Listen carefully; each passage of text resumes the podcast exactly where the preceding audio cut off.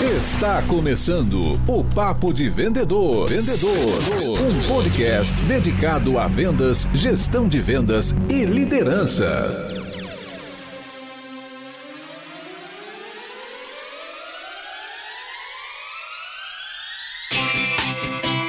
Olá, supervendedores, tudo bem? Estamos começando o nosso 22 segundo episódio. Eu sou o Leandro Munhoz e aqui comigo está Daniel Mestre. E aí, pessoal, como é que tá essa força? Dani, último episódio, Mulheres em Vendas, como se transformar em uma supervendedora. Gravamos com a Bia Assunção. O que, que você achou desse episódio? Super legal, cara. É importante a gente falar sobre esses assuntos aí que muitas vezes passam desapercebidos no nosso dia a dia aí, cara. Pequenos machismos, muitos machismos e tudo mais. Temos que valorizar aí as nossas amigas mulheres vendedoras. É, eu acho que a gente acaba não reparando no nosso comportamento, né? E, e o intuito do programa, né, do nosso, do nosso episódio anterior foi justamente falar que às vezes nós homens, né, enquanto uh, vendedores, enquanto membros de uma equipe, uh, desenvolvendo um trabalho, fazendo a nossa atividade, às vezes a gente não olha para os colegas do nosso, ao nosso redor e principalmente para as colegas. A gente acaba tendo certas atitudes machistas, que nem você falou, e trazer esse assunto para refletir, para fazer uma reflexão, é fundamental para que a gente possa evoluir não só como profissionais, mas principalmente com ser humanos, né? Eu acho que essa é a nossa maior preocupação aqui do Papo de Vendedor, trazer conteúdos relevantes para o profissional de vendas, para que a gente possa crescer através desses ensinamentos, dessas, desses temas, dessas conversas. E hoje não podia ser diferente. Hoje a gente vai falar sobre dinheiro. Vamos falar falar de finanças para vendedor e nós trouxemos aqui um convidado muito especial. Seja bem-vindo, seu Carlos. Muito, muito legal estar aqui com vocês, falar com essa audiência dos super vendedores e vamos falar de uma coisa que muito interessa a todos: dinheiro. Vamos falar de dinheiro, vamos falar de comissão, vamos falar de, de como a gente pode ter um planejamento financeiro, enfim, vamos falar de tudo que concerne esse tema tão importante na nossa vida, né? E eu queria fazer um disclaimer para você que está me ouvindo nesse momento e já dizer que nós estamos sim praticando nepotismo aqui neste programa e o seu Carlos, nas horas vagas, ele é o meu pai, né? Então é uma grande satisfação receber o meu velho aqui no podcast. Ele que é o, um dos primeiros ouvintes, né, pai? É, eu, eu acompanho vocês desde o primeiro episódio. É, fiquei sabendo que não só acompanha, mas enche o saco de todo mundo pra todo mundo ouvir. É puxa, puxa a orelha da turma que não escuta. Fala, olha, vocês estão perdendo, hein? Perdendo uma grande oportunidade. É isso aí, galera. Eu trouxe o seu Carlos aqui no episódio justamente porque ele trabalha com isso, ele é consultor financeiro, tem uma carreira brilhante e eu queria muito proporcionar para vocês aquilo que eu aprendi com ele desde pequeno, desde quando ele pagava mesada para mim em cima nas notas que a gente tirava.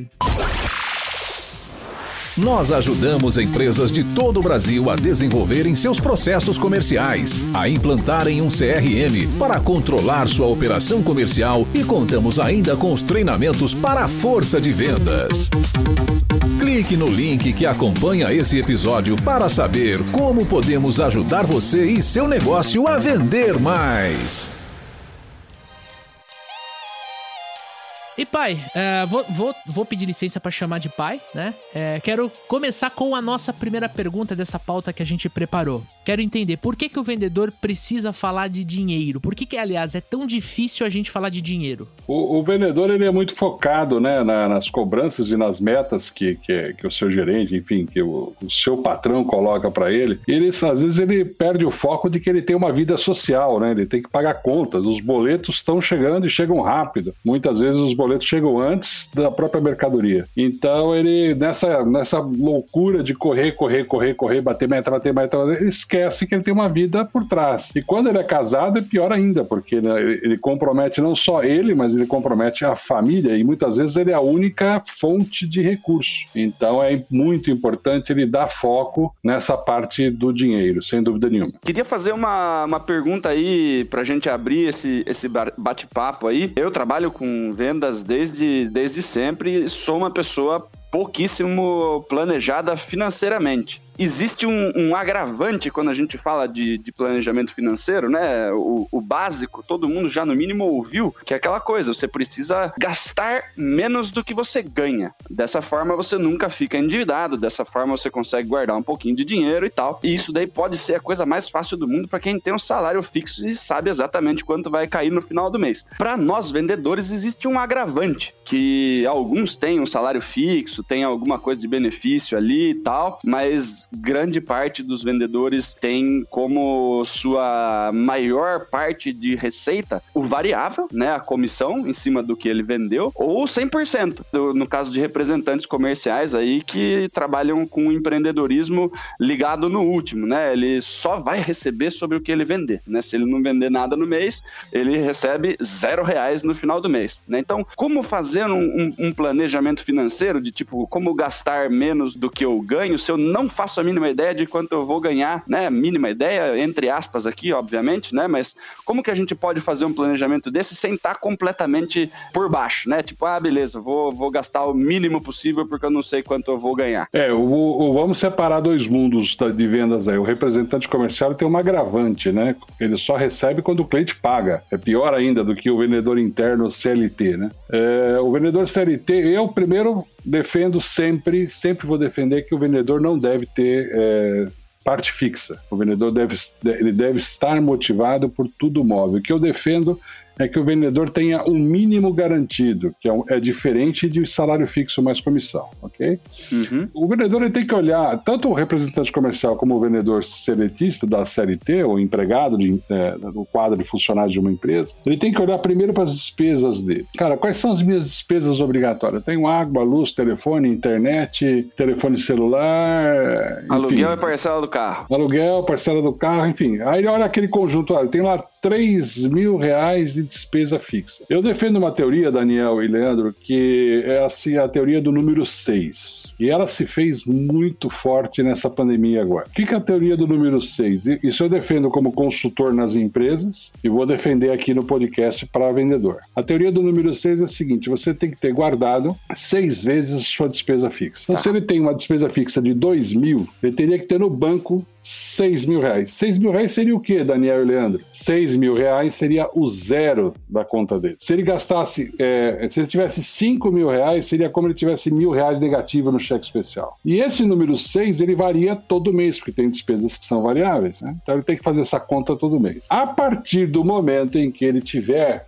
seis vezes a despesa fixa dele. Aí ele pode pensar em viajar, pensar em fazer uma extravagância um pouco melhor. Só que essa extravagância, essa viagem é a partir do saldo do número 6. Se, vendedor, está me escutando agora, se você seguir essa regra, você não vai esquecer desse podcast e muito menos dessa dica que nós estamos dando para você. Porque uma certeza é, você vai ter conta para pagar. E a dúvida qual que é? Você não sabe quanto vai ganhar? Então, na dúvida, você tem que ter uma reserva para balancear essa, esse problema. Em cima, em cima desse, desse ponto específico, é, é o que muitos especialistas é, e até youtubers falam da reserva de emergência. Né, Isso, né, Seria reserva de contingência, né? Reserva de emergência, contingência, enfim, é, é, eu gostei dessa regra do número 6, né? Eu já vi pessoas falando de 12 meses, de até 24 meses. Eu confesso que é muito difícil é, você conseguir é, é, ter o valor até disponível disponível na sua conta, porque aí tem um efeito psicológico, você vê lá uma, entre aspas, né, uma bolada ali na conta parada, de repente, sem uma aplicação e tudo mais, aquilo pode até, pô, eu vou trocar de carro, eu vou, né, é, é aquilo pode até jogar contra. Eu gostei dessa regra do 6 porque ela simplifica muito o contexto. Então, pô, sou um vendedor que é, eu tenho dois mil reais de despesa fixa por mês eu tenho que ter ali 12 mil reais guardado. Aí a, a minha dúvida é a seguinte: posso colocar ele num, num, fundo de aplicação ali com resgate imediato, uma coisa só para fazer uma correção básica? Ou, ou, você, na sua visão, tem que estar tá na conta corrente? Não, não. Pode colocar numa aplicação de liquidez diária, né? Ou até liquidez mensal, que você não deveria precisar disso muito rapidamente, deveria eventualmente precisar disso uma vez por mês, mas não deixar parado na conta, mesmo com a Selic a 2% ao ano, não importa. Dinheiro na conta parada está perdendo valor. Então aplica numa, numa aplicaçãozinha conservadora, não, não vai para risco. É, não, não, esse dinheiro não é para ir para risco, não vai para bolsa, uhum. não vai para nada disso. E, e, e, mantém esse saldo lá. Eu, olha, eu tenho certeza que os nossos, a nossa audiência vai, vai lembrar desse podcast é, por muito e muito tempo ainda, viu? Se a gente tivesse feito esse podcast antes da pandemia, ia ter salvo bastante gente, né? Com certeza. A gente tá aí hoje, estamos em novembro, né? Vamos dizer, começou em março bem dizer, a pandemia, já estamos com seis meses que quem parou completamente, se tivesse seis meses de reserva aí, tava começando a ficar preocupado agora, vamos dizer, né? Financeiramente, uhum. obviamente, né? É, certa vez, eu acho que o Leandro não vai lembrar disso. Eu fiquei, pela minha pr primeira vez na minha vida, fiquei desempregado. Fui demitido. Pela primeira e única vez na minha carreira, eu fui demitido. E eu fazia um controle financeiro e eu sabia exatamente quando o dinheiro ia acabar. Ou seja, a regra do número 6 me ajudou bastante nesse desemprego, porque eu levei cinco meses para me recolocar. Quer dizer, faltava um mês para o dinheiro acabar. E, e, e, graças a Deus, dei muita sorte de poder me recolocar no quinto mês em que eu estava é, desempregado. E naquela época, queridos ouvintes, não tinha seguro-desemprego, entendeu? O seguro-desemprego era a regra do número 6. Então, é, hoje ainda tem um certo conforto aqueles que são CLT, quando perderem a, a, o emprego, ainda tem o seguro-desemprego. Agora, o representante comercial, ele perdeu a, perdeu a representada ele está a ver navios. Então, levem a sério essa regra do número 6, que eu sou testemunha viva de que isso dá muito certo. Realmente, eu não, não me lembro dessa história, pai, porque muito provavelmente eu era é, criança, mas isso faz muito sentido, né? E eu queria dar um, um passo para trás, até antes da gente falar uh, das outras perguntas aqui na nossa pauta, que são perguntas muito interessantes, né? É, hoje de manhã eu tava me preparando para esse bate-papo e eu comecei a olhar o que, que eu ia dar de momento Botini para nossa audiência. E uma das dicas que eu vou dar são alguns canais no YouTube que eu acompanho. Eu, Leandro, pessoa física, né? E hoje eu tava acompanhando um profissional chamado Seiti Arata. Uh, o canal dele chama Arata Academy. Foi o primeiro curso de independência financeira financeira que eu fiz. Isso deve ter algo em torno de 10 anos atrás. E, e de, de lá para cá, eu percebi que todo especialista em finanças, ele usa basicamente a mesma regra, que é se você coloca como objetivo se tornar financeiramente independente na sua vida, né? Então estamos indo para um segundo, um terceiro nível desse nosso bate-papo aqui. Basicamente você tem que respeitar três grandes regras, que é gastar melhor aquilo que você ganha, então você tem um controle de despesas,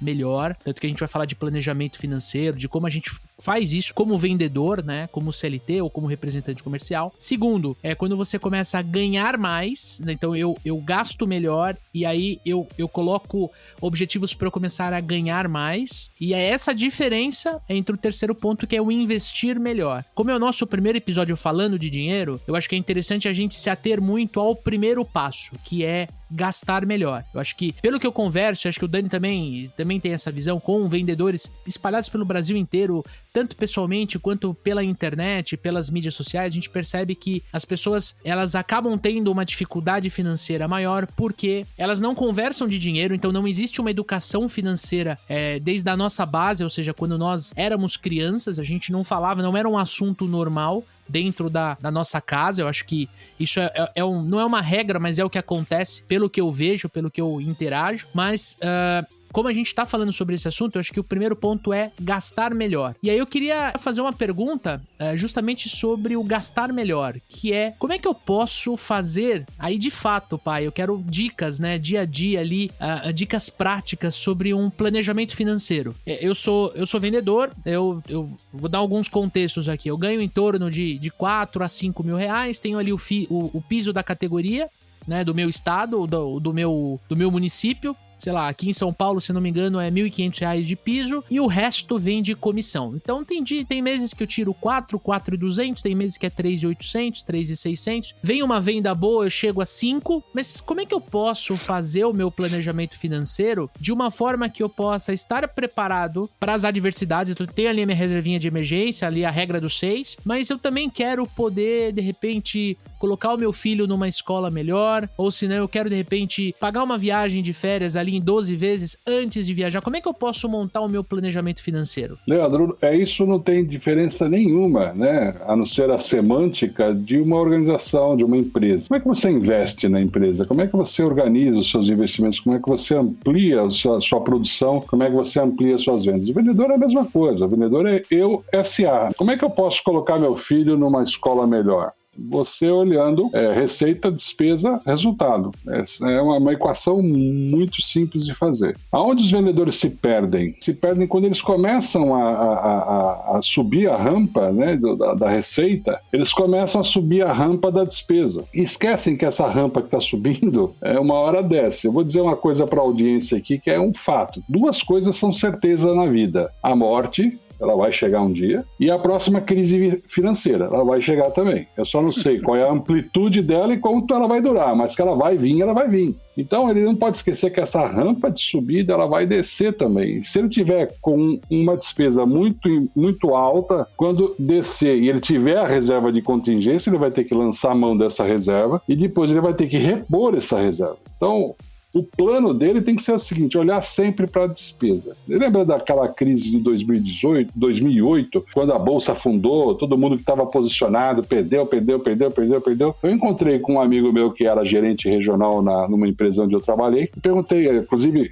é, meu, é, o meu nome, Carlos. Falei, Carlão, como é que você tá? Tá, não, eu tô, tava com 450 mil posicionado na bolsa. E agora? Agora vale 120. Mas ele respondeu assim com uma tranquilidade, sabe? Falei, Pô, não é possível, cara, ter uma tranquilidade tão grande, né? Com uma diferença de dinheiro tão grande, né? Bastante. Aí, aí bastante. Assim, não, porque eu, eu hoje eu ganho 18 mil reais por mês como gerente de vendas, mas eu gasto 4. Eu continuo com o meu padrão de vida, então isso não me incomoda. Percebe a, a diferença de você subir na rampa e acompanhar a sua despesa? Onde os caras se perdem? Não, não, vou trocar de carro, vou mudar de casa, vou morar em Alphaville, vou fazer isso, vou fazer aquilo, daqui a pouco a rampa desce, o cara vai ter que sair de Alphaville. Então a, a dica que eu dou é o seguinte: cuidado com a despesa. Deixa a rampa subir, faz a sua reserva de contingência, mas segura a despesa. Pô, agora eu vou botar meu filho numa escola melhor. Ótimo, mas verifica se essa escola melhor não vai ser o dobro da sua despesa, porque aí você vai ter um problema lá na frente, com certeza. Essa, essa questão, né? As pessoas falam muito sobre, sobre, por exemplo, essa história de compra uma casa ou aluga uma casa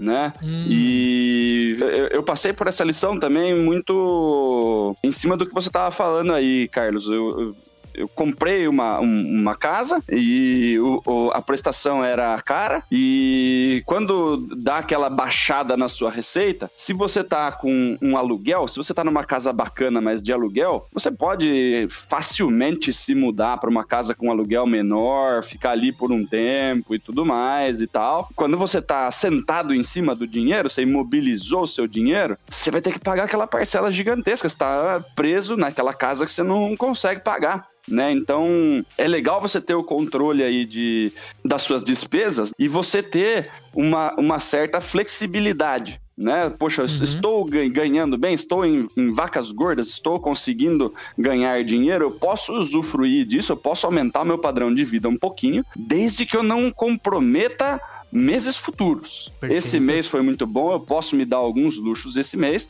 Só que se eu, por exemplo, né, comprar uma casa que eu não tenho certeza se eu vou conseguir pagar depois, aí quando baixar essa, essa, esse, esse rendimento, quando diminuir o seu, o seu, o seu faturamento, a sua receita, essa, essa coisa que você tomou uma decisão de vários meses, ela vai pesar e você não tem muito como sair desse, dessa sua decisão. Você fica em apuros ali. Eu complemento o que você falou, Daniel, com o seguinte: o é, eu sou sócio de uma empresa onde, certa vez, para um vendedor que ganhava em média R$ 1.900, eu tive que fazer um cheque de 25 mil reais para ele. O meu sócio ficou bravo, tal, não sei o quê. É a regra do jogo. Ele, ele, deu uma acertada, ele deu um tiro de acertou o canhão no lugar certo. Nós vamos ter que pagar, não vai mudar a regra agora. Pagamos. Né? O cara ganhava 1.900, 2.000, 2.100, foi um cheque de 25 mil reais. O que, que ele fez? Uma festa de debutante para a filha dele. Torrou todo o dinheiro.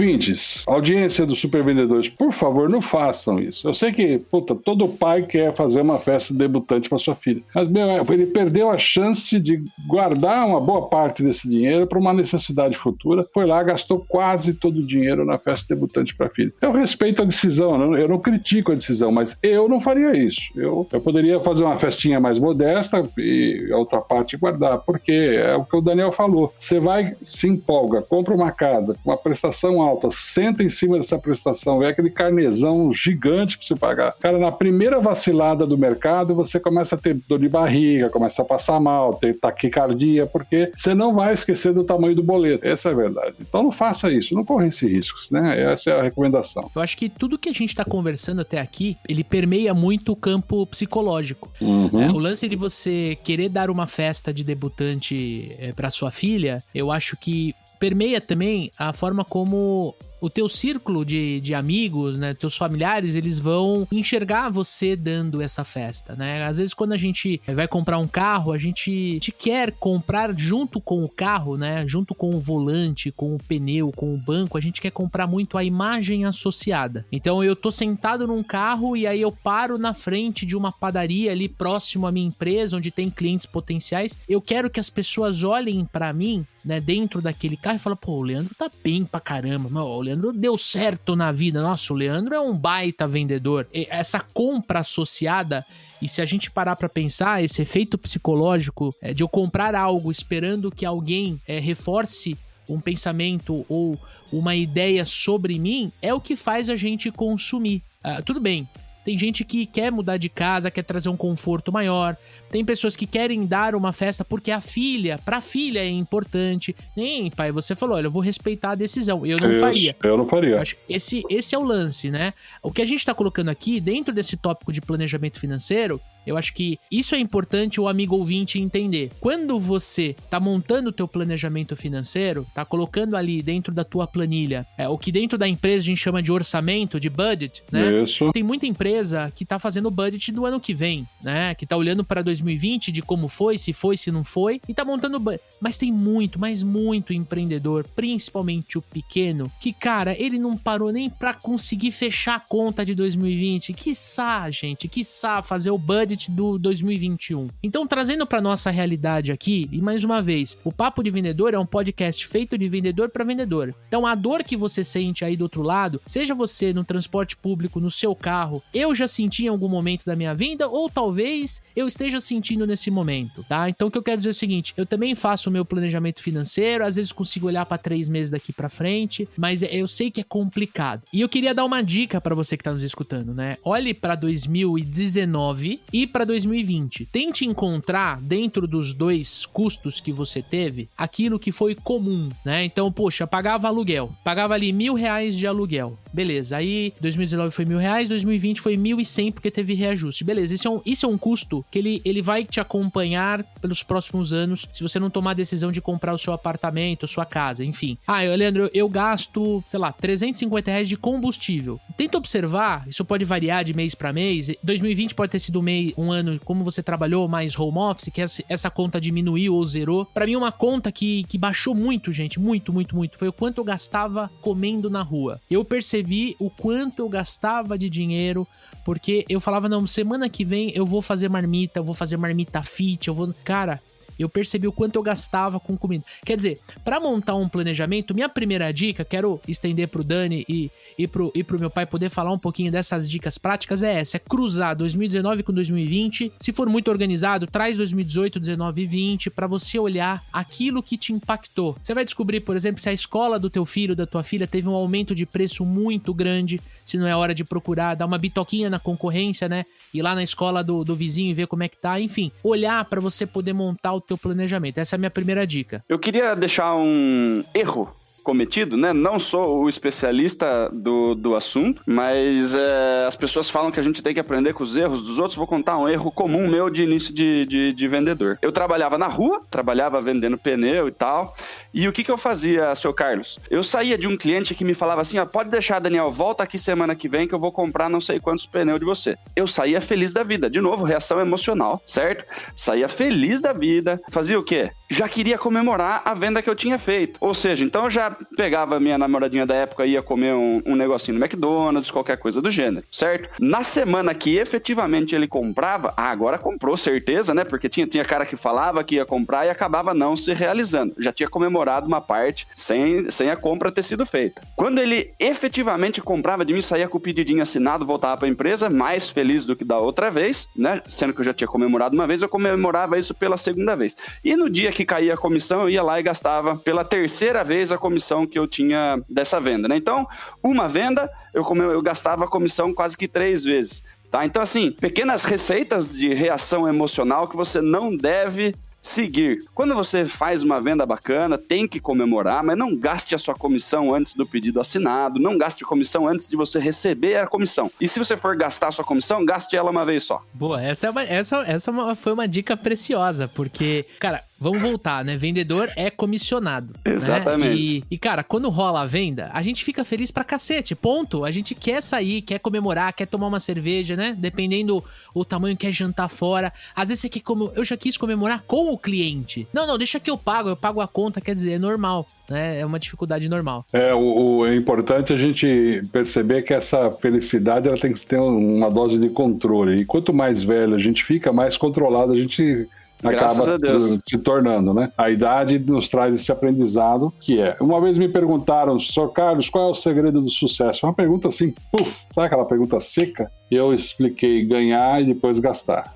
Aí todo mundo ficou olhando para mim assim, falei, ah, esse é o segredo do sucesso. Ganha primeiro, gasta depois. Se a gente estivesse fazendo esse podcast no Japão, ele não faria o menor sentido, porque o japonês ele nasce com uma cultura poupadora por natureza. Mas nós estamos no Brasil, o nosso povo brasileiro ele tem essa dificuldade de ele vai na loja, ah, mas eu acho que essa parcela encaixa no meu salário e vai lá e faz aquela prestação enorme e leva o produto para casa. É uma cultura nossa, então a gente tem que tem que pensar nos vendedores, pensem no segredo do sucesso. Ganha primeiro, gasta depois pegar essa dica uh, que você deu, pai, a gente não olhar a parcela. Isso. Tá? É, vamos lá, estamos falando de planejamento financeiro, né? Então você fechou teu número ali, é, de repente você quer ou precisa trocar de carro. É, é uma. A família decidiu isso. Pô, vamos trocar de carro, estamos precisando, a gente, sei lá, viaja muito, ou. Enfim, cada um tem a sua necessidade, né? Os seus, seus, é, enxerga os seus benefícios e suas vantagens. E aí o vendedor pega e, e fala, vou trocar, e ele olha muito a parcela. Então, a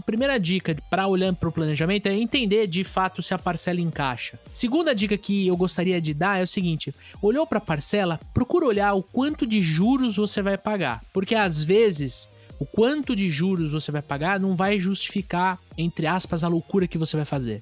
Ou não, olha, eu sei, eu estou consciente de que estou fazendo isso, eu vou pagar dois carros, mas eu nesse momento não tem como dar uma entrada maior, não tem como eu dar o meu carro de entrada, fazer um rolo. Eu preciso e ponto. Então, assim, já tome a decisão com potência, né? Que é assim, com 100% de certeza daquilo que você está fazendo tá? E aí encaixou dentro do teu orçamento, aí você tem que colocar como teu objetivo de curto prazo, né? Esse, esse novo custo você tirar de novas vendas, né? De você conseguir subir tua remuneração em cima da comissão, que é justamente para fazer você consumir melhor aquilo que você já comprou. Eu acho que essa segunda, talvez terceira dica aí de planejamento seja importante, porque o vendedor ganha comissão, né, gente? É, então, assim, é difícil a gente tentar prever o mês que vem, sendo que a gente tem que olhar muito, muitas vezes para nossa carteira de clientes, né? É isso aí. Eu queria complementar ali o que o, o, que o Carlos falou do lance cultural, o, o, japonês, por exemplo, que, que você deu como exemplo, né? Que ele sempre ganha primeiro para depois gastar, né? Essa, essa questão de reserva de emergência e tudo. O Japão é um país que é atormentado por maremoto, vulcão e o caramba, casinha de papel, né? Para ser fácil de reconstruir e tal.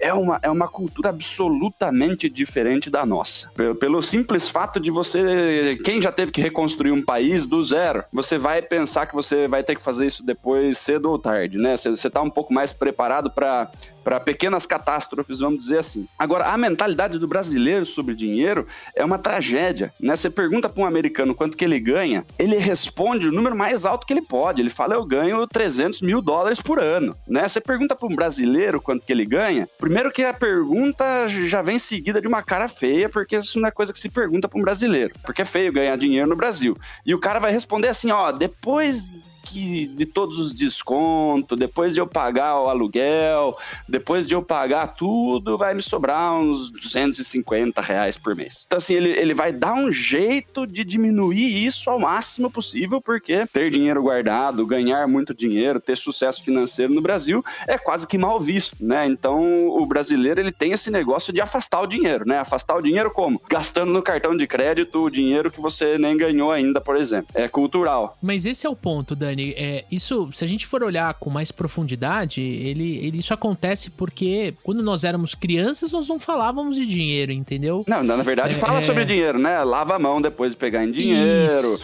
Fulano é, tá é. cheio de dinheiro porque passou por é cima ladrão, de todo mundo. Tá Exatamente. Tá roubando. Exatamente. Né? É, é. Não, eu, eu entendo, eu acho que isso é, cultural, mas a gente consegue. Eu tô falando para você, principalmente porque eu sei que você é pai, assim como eu, né?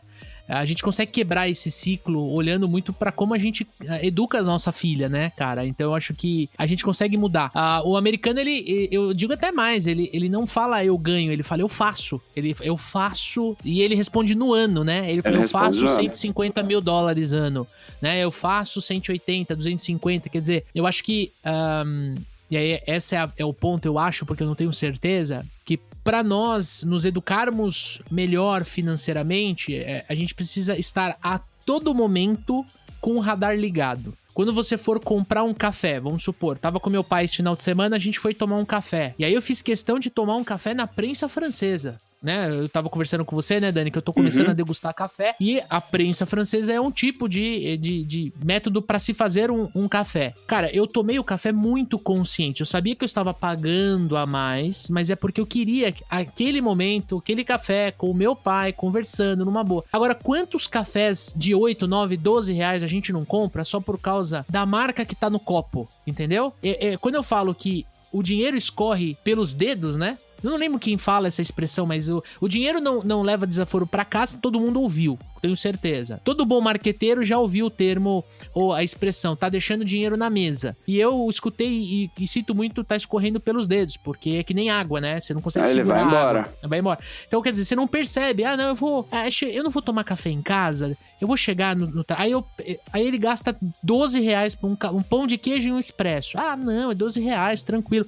E isso acaba impactando o orçamento dele lá no final do mês e ele não percebe. Ah, putz, faltou 200 reais para fechar o mês. Ah, beleza, aconteceu alguma coisa e tal. Aí entra uma outra dica quando a gente fala de planejamento. Né? Eu acho que é importante trazer isso para audiência. Não adianta você falar de planejamento se você não monitorar aquilo que tá acontecendo no hoje. A gente gosta muito de planejar, de ver o futuro. Não, que eu vou juntar, que eu vou fazer um curso, um treinamento, blá blá blá. Tá, mas e hoje? Como é que tá? Você tá vendo quantos cafés de 12 reais da Starbucks você tá tomando? Sim ou não? Você tá tendo essa consciência, porque se você não tiver, você não vai respeitar o seu planejamento. E aí eu queria fazer uma pergunta pro meu pai, seu Carlos, muito importante, como é que o vendedor, no meio de toda essa dificuldade toda que a gente está citando, né, de trabalhar com comissão, de ter variável, de ter, fazer o planejamento e, e ao mesmo tempo querer consumir, querer comprar, querer ser visto como alguém de sucesso, enfim, esse turbilhão de sentimentos que acontece na nossa vida, que eu acho que é, é a nossa vida é feita disso. Como é que o vendedor pode se preparar para tirar férias. Porque tem muito vendedor que, pô, ele vai tirar férias, SLT, tem antecipação, um terço de férias, tudo, tudo bonitinho, né? Mas o que, que acontece com o número dele quando ele não tá dentro da empresa vendendo? É, o número dele cai, né? É, ele vai, ele vai perceber isso lá na frente, quando for feita a, próxima apuração. É, depende de empresa para empresa, cada empresa tem um esquema diferente, mas se ele for representante comercial, for, meu, abraço, Sim. vai cair a receita dele todo profissional liberal tem essa dificuldade, né? O médico tem isso, nós, nós autônomos temos isso. Eu sou consultor, então a hora tem contrato, a hora não tem contrato. Então essa dificuldade tem. A dica é: olhe o ano se você quer planejar férias, ah, olhe o ano com 13, 13 meses e não com 12 meses. Muita gente não gosta do planejamento pelo retrovisor. É, não, tem que olhar para o para-brisa, não posso olhar para o retrovisor. Não, você deve olhar para o retrovisor e olhar para o para-brisa, senão você bate o carro, uhum. vai ter um acidente. Então, se você quer tirar férias, olhe para o retrovisor, veja o que aconteceu, que é aquela dica que o Lê falou, olhe para 2020, olhe 2019, desconte as adversidades de pandemia, etc., ou seja, a sazonalidades que aconteceram. E olhe para frente pelo para-brisa, fala, cara, eu quero chegar em julho, quero ir para Las Vegas. Ok, então planeje quanto custa uma viagem para Las Vegas, como é que eu posso pagar isso. Quanto eu estou planejando perder em Las Vegas. Quantos dólares dólares eu quero levar no bolso, né, Daniel, em Las Vegas, porque você vai ter que levar dinheiro no bolso, não tem jeito. Então planeje, olhe pelo para-brisa, planeje tudo isso aí. Agora, é, a dica principal para qualquer vendedor, é, mantenha-se automotivado. Porque se você não se mantiver automotivado, você não vai buscar meta nunca, não vai ganhar bem nunca, não vai decolar na sua carreira nunca. Não tem inveja do seu colega, não tem inveja do seu gerente, não tem inveja do seu diretor. Porque se você trabalhar forte, automotivado, um dia você vai ser gerente, um dia você vai ser diretor. Simples assim. Eu vou contar um, uma história para ilustrar para o nosso amigo ouvinte. Quem já segue o programa já conhece um pouquinho do Leandro sabe que eu tenho uma agência de marketing digital, né, junto com o Douglas, meu sócio, e nós somos muito próximos da Resultados Digitais, né? Nós somos parceiros da RD, e tanto na parte de marketing quanto na parte de vendas. E a gente ficou sabendo de um vendedor da equipe interna da Resultados Digitais que ele, ele é tão focado na performance dele que ele bateu, tipo, a meta três vezes consecutivas e ganhou o prêmio de, de ter uma hora de one-on-one coach de vendas junto com a diretora é, de vendas, né? Que é uma profissional brilhante. Quero um dia poder trazê-la aqui no nosso podcast. E vocês acreditam que ele falou: não, não quero ir? Ele falou: não quero ir porque isso vai atrapalhar meu número. Ele tava tão focado é aquele cara que para tomar café, ele para tipo 1 minuto e 30 segundos.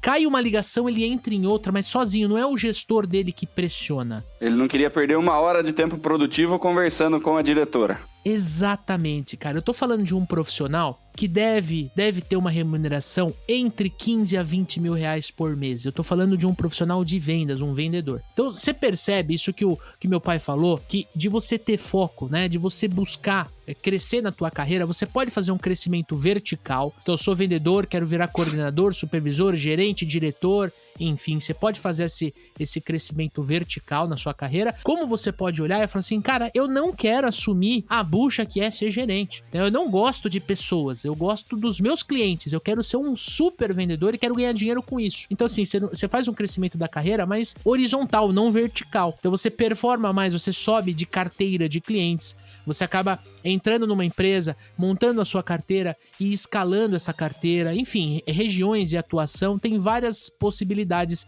para você que assume a responsabilidade de ser um super vendedor e não olhar para a hierarquia, ah, eu quero ver, eu quero virar gerente amanhã. O principal ponto que você precisa entender, você precisa ter foco. E aí quando você tem foco, você põe energia justamente no teu foco. E aí é inevitável o sucesso na tua profissão.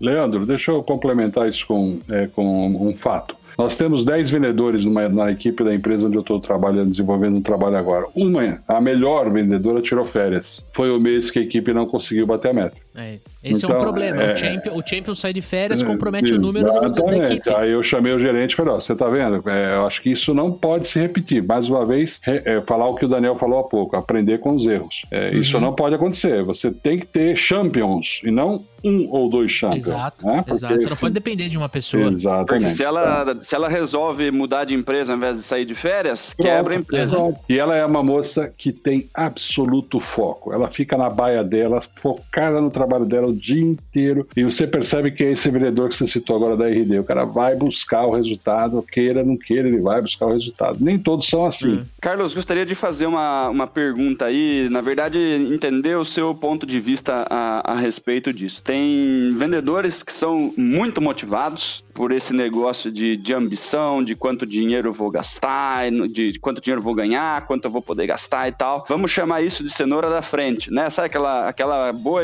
aquela boa história do burrinho, né? O cara tá com a varinha de pescar ali, cenourinha na frente, o burrinho anda porque tem aquela cenoura na frente, ele tá motivado ali, ele tá andando para frente, querendo chegar lá, vamos dizer assim. E tem aqueles vendedores que não conseguem performar, não têm um perfil ambicioso, vamos dizer assim, e acabam sendo mais motivados pela cenoura de trás, que seria o quê? Quantidade de boleto, por exemplo. Então tem aqueles. Eu, eu, já conversei com gestores comerciais, né, que falaram assim: não, fulano não tá vendendo nada.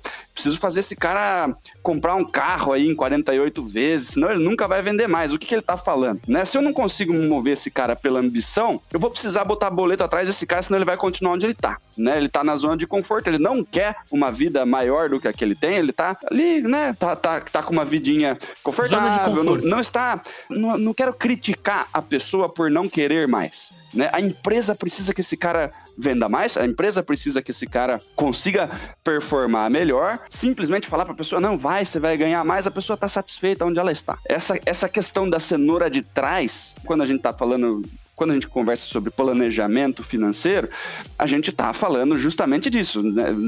Mantenha-se seis meses longe da cenoura de trás. É, se você começar, Exatamente. não conseguiu vender, não conseguiu vender, você olha para trás, ela ainda está longe, não vai te cutucar. E tem gente que trabalha com uma estratégia diferente, né? Que é uma cenoura gigantesca, né? A, a poucos centímetros, vamos dizer assim, né? Para fazer com que você corra mais rápido e que você não tire o olho da onde você precisa chegar. Tem gente que é muito ambicioso, muito motivado no para frente, e tem gente que só se mexe na base do, do né, aprende a nadar quando a água já está chegando no pescoço. Como que a gente faz aí a gestão de diferentes tipos de vendedores aí, na sua visão, Carlos? É, essa é uma das grandes técnicas né, que a gente desenvolve com relação à equipe de vendas. Você vai ter esquilos que sobem árvore e cachorros que latem. Ah, então eu vou treinar. Bom, primeiro que você não vai conseguir fazer um cachorro subir na árvore e fazer um esquilo latir. Então esquece. O que, eu quero dizer com isso? A mapeia o perfil da sua equipe e, e, e direcione ações específicas para cada tipo de, de perfil que você mapeou. Não vai ter todos iguais nunca. Esquece. Isso é um sonho de qualquer gestor de vendas, mas isso não acontece. E nem você precisa chamar aquele que está com a cenourinha encostada encostado atrás é, de acomodado, de vagabundo qualquer coisa desse tipo. Pelo contrário, de repente está faltando algum tipo de motivação para ele, para ele se distanciar dessa cenoura. Então, o gestor tem um papel fundamental. Porque, é, é, infelizmente, o que a gente vê por aí, eu como consultor já encontrei isso várias vezes, é aquele gestor chicoteiro, né? Indiana Jones, né? Ele põe o chapéu e desce o chicote na turma não funciona, gente. Funciona no primeiro momento, mas não, não, não, não, pereniza, não fica perene isso aí. O bom gestor é aquele que conhece cada elemento da sua equipe e sabe como motivar cada elemento da sua equipe. A psicologia está aí para nos ajudar. A psicologia mapeia isso com muita facilidade. Então a dica que eu dou é para o gestor nesse momento. Olhe a sua equipe e desenvolva competências em cada um naquilo que ele é forte. De repente, ele não é forte em fechamento, mas ele é forte em, em, em prospecção. Então, você direciona esse vendedor para prospecção. Ele é um cara que não sabe vencer objeção, mas ele sabe abrir a porta. Então, vamos fazer o cara abrir a porta. Agora, achar que você vai ficar fazendo turnover na sua equipe de vendas, mandando embora, contratando, mandando embora, contratando, mandando embora, contratando, isso vai resolver? Desculpa, se isso está acontecendo na sua empresa, empresário, vendedor que está nos escutando agora, pense seriamente se você está com o gestor certo, porque é muita rotatividade na equipe de vendas não é vendedor que é o problema.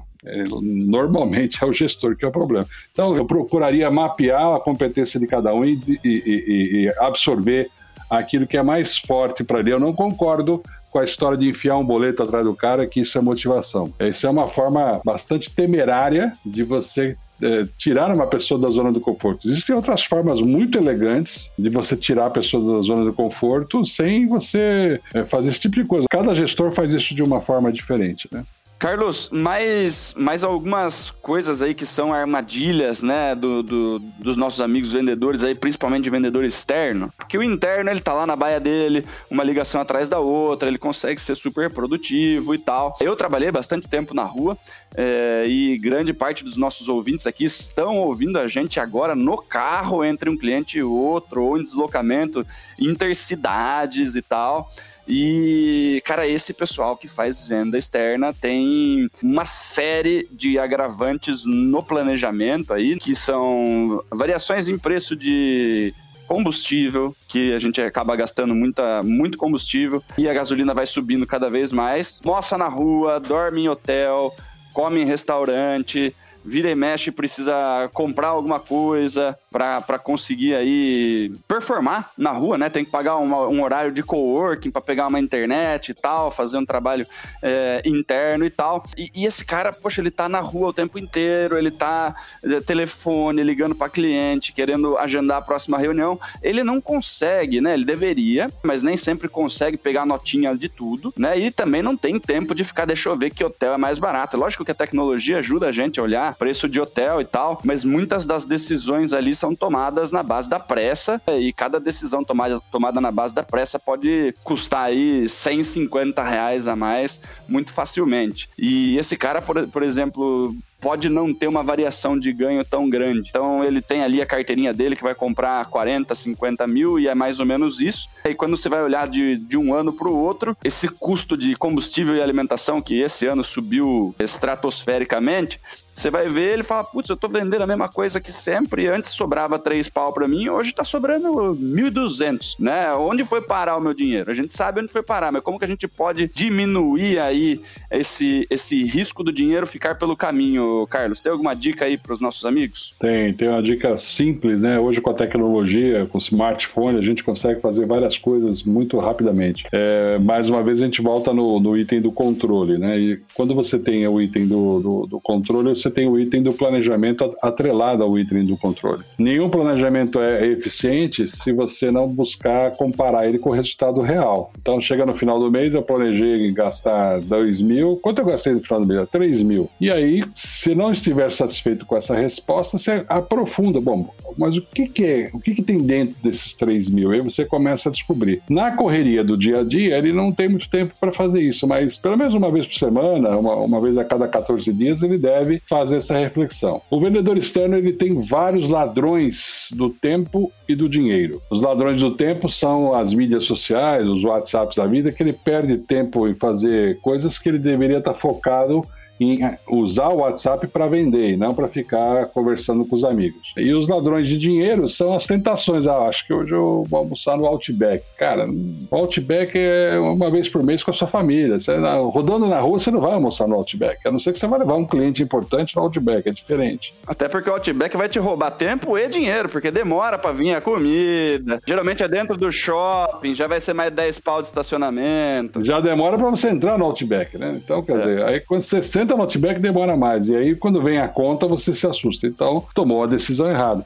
Então, às vezes, vale mais a pena você comer na, na padoca, na padoca que você conhece ali naquela, naquela, naquele setor, do que você tentar fazer uma extravagância. Outra coisa, eu fiz isso muito na década de 90 para a década de 2000. Quando eu ia visitar um cliente na Moca, eu já olhava minha carteira e quem são os outros clientes que estão na Moca. Então, já marcava com os outros também, porque estando ali fica tudo sendo muito rápido. Em São Paulo, é, o deslocamento é muito complicado em São Paulo. É, por exemplo, se eu for, eu estou no interior de São Paulo hoje, se eu for visitar um cliente em Campinas, eu vou procurar ver se eu não tenho alguma oportunidade em Dayatuba, Valinhos, aquela região em volta ali, ou em próprio dentro de Campinas, para eu dar um tiro e não fazer uma única visita, tentar buscar mais negócio. Então, acho que a autogestão é uma coisa muito presente dentro da vida do vendedor. Ele tem que desenvolver essa autogestão.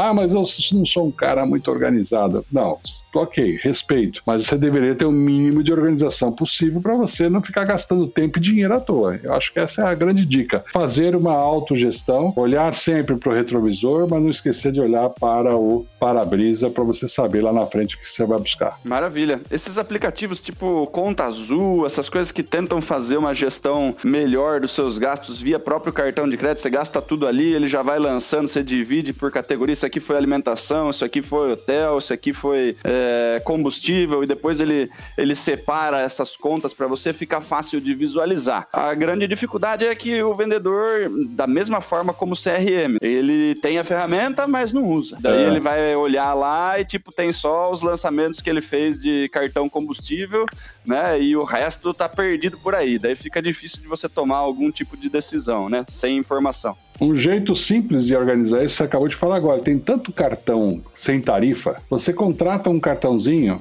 sem tarifa só para as despesas com a sua profissão. Então, esse cartão eu vou pagar o meu almoço, eu vou pagar o carro. No final do mês, você vai ter a conta ali, ó.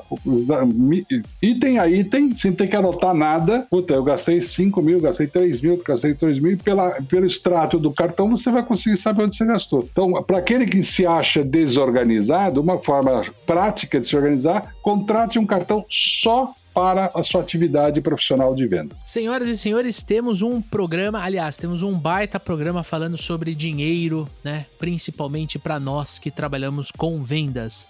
Vamos para o momento Botini? Momento Botini. Momento Botini. Eu queria deixar um livro do Napoleão Hill, Quem pensa enriquece. Tenho quem vende enriquece, tenho quem pensa enriquece.